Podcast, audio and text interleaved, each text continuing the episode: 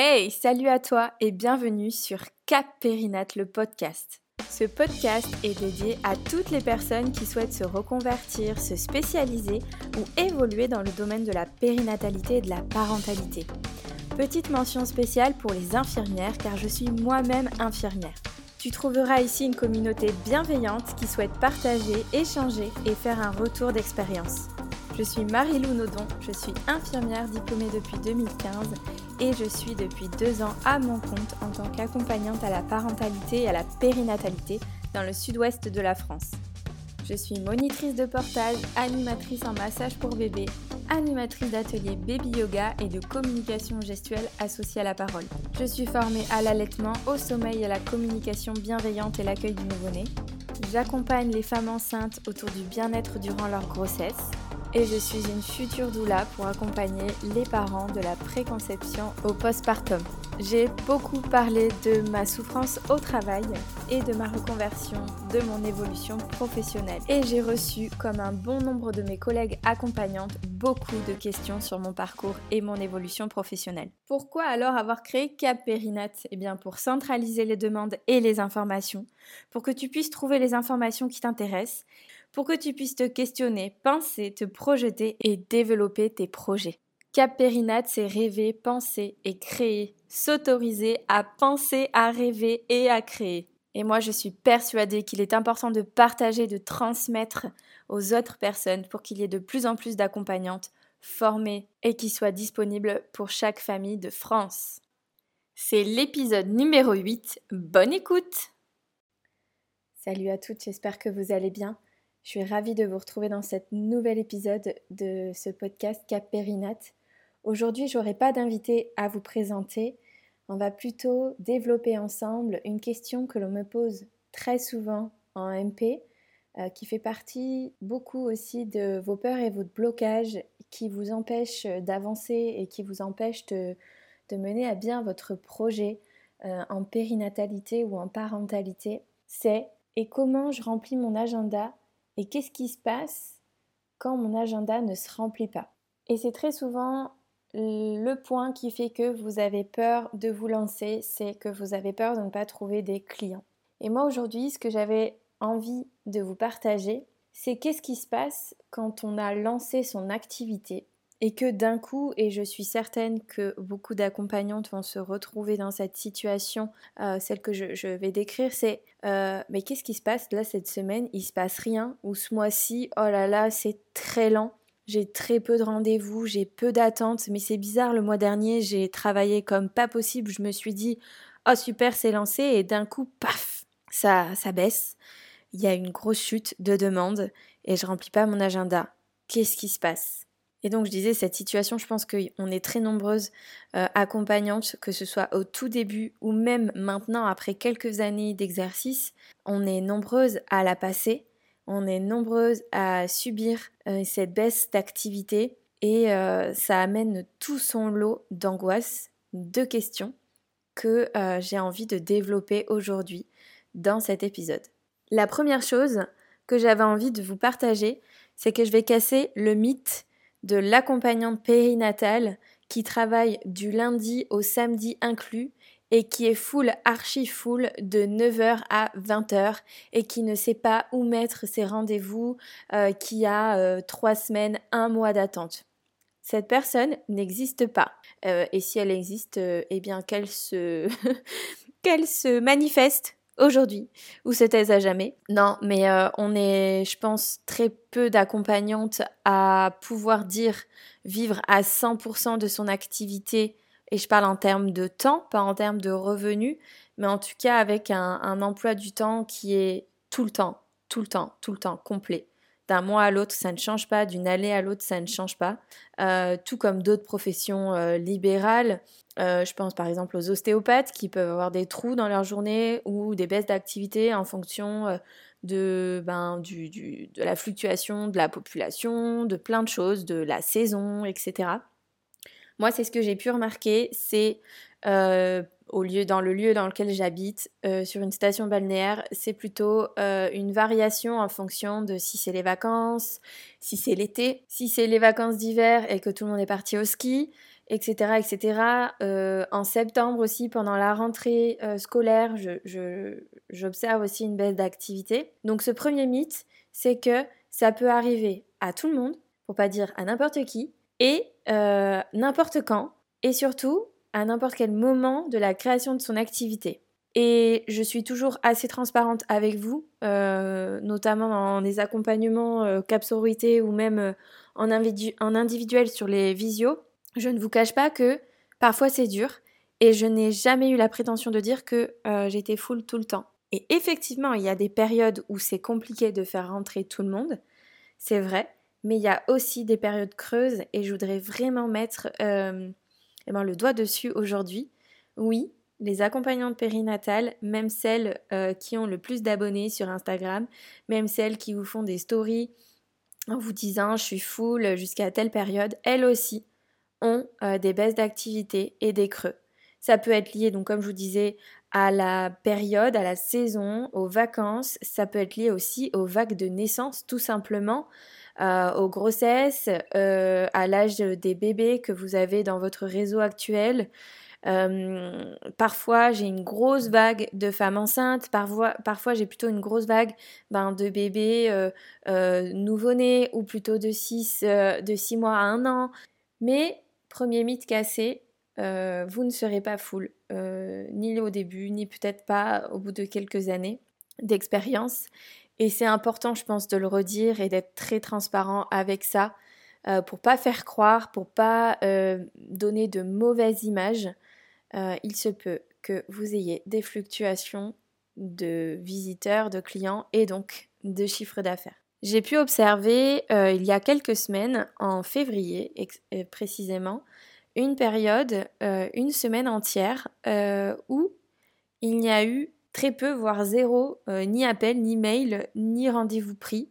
Ça ne m'était pas arrivé depuis, euh, ben, ben, depuis euh, pratiquement le, la création de mon entreprise, puisque même au début de l'activité, ça génère quand même des questions, des demandes par message ou par mail. Et même s'ils ne sont pas extrêmement nombreux, c'était jamais arrivé que ce soit le néant. et ça a été le cas en février et pourtant je pense bien travailler en termes de temps, euh, en termes de, structuration de mon agenda. Je pense que voilà, je, fais partie des accompagnantes qui ont la chance de, bien travailler. Donc ça a été euh, bah, très bizarre euh, cette, semaine de février et ça m'a amené un lot de questions et aussi un lot d'acceptation que j'ai à cœur là de, de, vous partager après avoir se cassé ce mythe. La première, c'est pourquoi et quand est-ce que ça arrive? Parce que ce que j'ai pu observer, c'est que cette semaine de néant, elle était arrivée vraiment au point où j'étais très fatiguée, où j'ai venais d'avoir des semaines très intenses de travail et où euh, ben, j'avais très peu de temps pour moi. Et cette semaine est arrivée vraiment à ce moment-là où je pense euh, avoir eu besoin de vacances. Et ça, c'est quelque chose qu'on oublie un petit peu quand on est entrepreneur et surtout quand on vit pas encore, entre guillemets, de son activité. J'aime pas cette phrase, mais voilà, qu'on n'arrive pas encore à subvenir totalement à nos besoins. Ce sera plus simple à dire comme ça. Euh, on oublie un petit peu de prendre des vacances, de poser des vacances dans son agenda. Alors, sauf quand on a des enfants et que euh, on est un petit peu euh, lié aux vacances scolaires parce qu'on n'a pas de moyens de garde, par exemple. Mais on oublie un petit peu de prendre du temps en vacances, rien que pour nous, pas juste pour garder nos enfants. Et en février, quand cette période, cette semaine est arrivée, je me suis rendu compte que je n'avais pas pris de vacances réelles depuis le mois d'août. C'est-à-dire que j'avais pris des vacances un peu euh, de repos par-ci par-là. Euh, j'avais travaillé à Noël pendant avec mon activité d'infirmière libérale, donc je n'avais pas du tout eu vraiment. Euh, j'ai eu trois jours, je crois, off entre Noël et le Nouvel An. Euh, donc euh, j'avais pas j'avais pas pris de vacances. Et déjà ça m'a fait dire oula en fait euh, peut-être que dans le cycle tout simplement il te fallait une pause, il te fallait du repos. Donc ça a commencé à cheminer et à me permettre d'accepter cette baisse d'activité en me disant ben si tu fais le point, peut-être que ben, c'est juste des vacances qui te sont imposées par l'univers, par ton corps, par que sais-je en fonction de vos croyances. Mais en tout cas, un message était donné de oula, il va falloir peut-être ralentir et euh, te prendre du temps pour, pour toi, pour euh, rien que pour toi. Et ça m'a vraiment permis d'accepter petit à petit euh, cette, euh, cette pause qui m'était imposée finalement. Et d'ailleurs, ça a remis tout en, place ma façon de gérer mon année et où bah, j'ai pris mon agenda et je me suis dit, ok, quelles sont les vraies périodes hors août où je prends toujours du temps en août mais quelles sont les périodes que tu vas prendre pour toi? Et j'ai posé euh, des vacances, une semaine, deux semaines, euh, par-ci, par-là, euh, parce qu'en fait, je m'étais quand même rendu compte que l'année d'avant, j'avais pris moins de vacances que quand j'étais salariée, et c'est quand même pas vraiment le but de l'entrepreneuriat. Et puis, il y a eu aussi toute cette réflexion autour de, ok, j'ai une baisse d'activité, peut-être que je peux profiter de ce temps pour faire un point sur moi, sur mes envies, euh, sur euh, ma façon d'organiser mon travail, ma façon d'organiser mes semaines, je le prends aussi comme euh, ok, en ce moment il y a une baisse d'activité. Est-ce que c'est parce que je fais peut-être pas les choses de façon optimale, pas les choses correctement? Est-ce que je suis allée au bout de mon tunnel de communication? Est-ce que j'ai utilisé tous mes outils à bon escient? Parce que ben, peut-être que la communication est en train de se ralentir et peut-être que ça ferait du bien de remettre un petit coup de collier sur euh, cette activité, sur la communication, réactiver mon réseau, reflyer, etc. etc. Et donc ça m'amène cette petite to-do list euh, que je vous partage aujourd'hui pour toutes celles qui ont une baisse d'activité et qui ont envie un petit peu euh, bah, peut-être de se poser les bonnes questions. La première chose que je me pose quand il y a une baisse d'activité, c'est déjà est-ce que c'est grave? Est-ce que par rapport à ton chiffre d'affaires, à ce que tu viens de faire, est-ce que c'est grave? Est-ce que c'est stressant pour toi financièrement? Euh, si cette période d'activité arrive, de, baisse d'activité arrive maintenant. Je m'explique. Si vous avez eu euh, deux semaines incroyables avec un chiffre d'affaires euh, qui euh, dépasse pratiquement vos espérances, euh, voilà, ou que vous avez fait un bon début d'année, que sais-je, vous avez mis pas mal de côté et euh, ben, finalement, ok, c'est une pause, mais ça ne, ça ne vous empêche pas de dormir, vous, ça va pas venir impacter le paiement de votre loyer, de vos charges, par exemple. On n'est pas du tout dans la même dynamique que si, oulala, vraiment, il faut que je me mette à travailler parce que financièrement, c'est la catastrophe et il faut que je me retourne au plus vite. Dans le premier cas où euh, c'est pas stressant pour vous et votre organisme, euh, eh ben on est vraiment dans le lâcher prise et de se dire ok, eh ben mettons à bon escient cette semaine où euh, j'en profite pour prendre des vacances. Et dans le cas où on est vraiment dans le stress financier, on peut se demander ok, qu'est-ce que je peux faire pour quand même continuer à travailler, avoir l'impression de fournir du travail, de ne pas être dans le néant, dans le rien, à être en mouvement, parce que je le dis souvent euh, dans mes accompagnements, être en mouvement, c'est une, une, façon très positive de travailler, pas forcément que en faisant des prestations, mais être en mouvement, en avançant sur certains points, même si on avance de quelques millimètres, quelques centimètres par-ci par-là, ben on avance, on est en mouvement et on se sent en énergie, on n'est pas du tout dans la même dynamique que si on est sur son canapé toute la journée à s'ennuyer et à se dire oh là là, mais je m'ennuie, mais quelle idée j'ai eue. C'est là où notre, notre cerveau et notre mental vient prendre le dessus sur notre travail de cœur et qui se met à s'activer, j'aurais pas dû faire ci, j'aurais pas dû faire ça, ou alors il faut que je me mette absolument à faire ci, à faire ça, et dans ces cas-là, on part dans tous les sens. Si on est dans ce deuxième cas-là où ça amène du stress, on va déjà juste faire une toute petite pause et se mettre en, en introspection, en temps pour soi. Ok, j'ai analysé que ça me mettait en stress d'être vraiment dans le néant. Qu'est-ce que je peux faire pour euh, être dans le mouvement et repartir sur une bonne énergie? Et je parle aussi très souvent de la loi de l'attraction, de, toutes ces, notions un peu plus euh, spirituelles, bien que archi-entrepreneuriales à mon sens, de dire ben, je vais essayer d'attirer à moi, si je veux attirer le mouvement, si je veux attirer une, euh, une, euh, un call to action, une prise de rendez-vous, et eh ben, il faut que moi aussi, je passe à l'acte et que je me mette dans le mouvement pour attirer aussi cette énergie à moi. C'est la première notion, c'est quand je veux du mouvement, il faut que je sois dans le mouvement. Ensuite, il y a cette idée de mouvement et qu'on peut avoir du mouvement qui soit réfléchi, cohérent et posé, pas forcément partir dans tous les sens, ce que je ne vous conseille pas. Parce que dans le cas où euh, cette période de stress elle, est, elle est présente financièrement ou même voilà de, de, votre vie, dans votre vie, on peut être dans ce, ce, stress et donc aller partir dans tous les sens, oublier son fil conducteur, oublier vraiment nos valeurs de cœur et commencer à faire des choses qu'on n'aimerait pas forcément faire.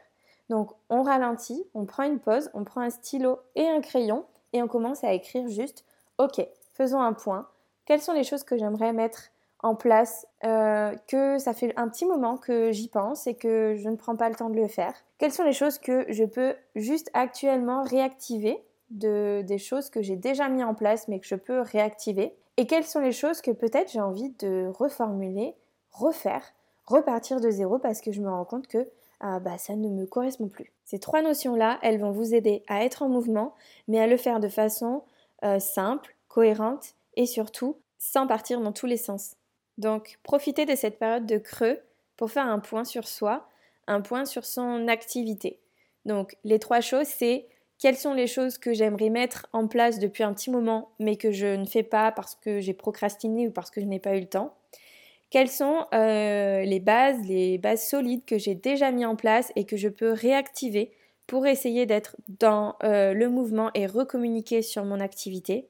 Et quelles sont les choses que euh, j'ai envie d'enlever depuis un petit moment ou j'ai envie de complètement remettre à zéro depuis un petit moment? Ça peut être le site internet, ça peut être son compte Instagram, ça peut être ben, ses offres aussi et on fait juste le point sur son euh, papier. La première chose du coup avec euh, ces, éléments que on n'a pas le temps de faire, on va pouvoir ben, dessiner ses objectifs.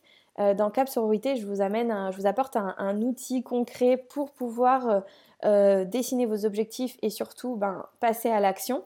Mais voilà, vous pouvez utiliser l'outil que vous voulez, mais juste de passer à l'action sur cet objectif, créer des to-do list par exemple, et puis prendre étape par étape ça peut être un temps euh, dédié lors de cette baisse d'activité. Dans la réactivation de tout ce que vous avez déjà mis en place, je parle de votre réseau, votre communication, vous allez pouvoir réactiver. C'est-à-dire, ah tiens, ça fait longtemps que j'ai pas euh, pris un café avec euh, tel professionnel ou que je lui ai pas envoyé une mail pour savoir comment il allait. Tiens, je vais réactiver mon réseau. Euh, salut, est-ce que ça te dirait qu'on se voit? Ou tiens, je t'envoie un petit mail. Je sais pas si tu as vu mes dernières prestations. Je euh, je sais pas si tu te souviens, mais je peux accompagner telle ou telle situation pour les mamans. N'hésite vraiment pas. S'il te reste pas des flyers, je peux t'en déposer cette semaine. J'ai un petit peu de temps pour moi. Ça, c'est la réactivation du réseau. Ça peut être aussi dans la communication. Donc, tiens, je vais faire un point sur ma com actuelle. Quels sont mes canaux de communication, mon tunnel de vente?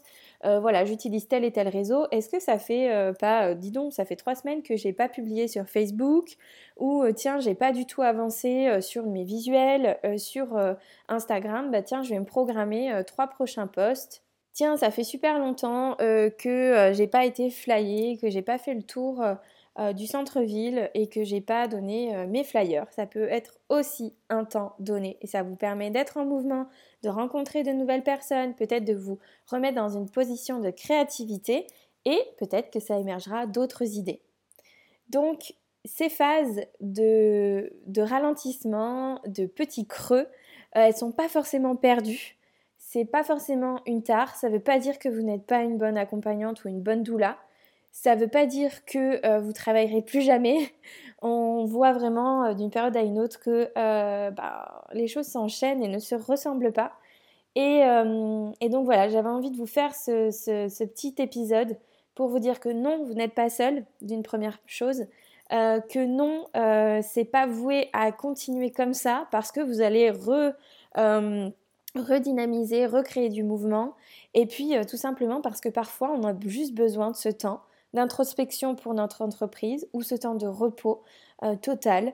Et c'est OK. Et l'idée, c'est juste d'être euh, aligné avec euh, cette période de creux-là et de l'accepter ou voilà, de, de, de, permettre de réinsuffler certaines choses.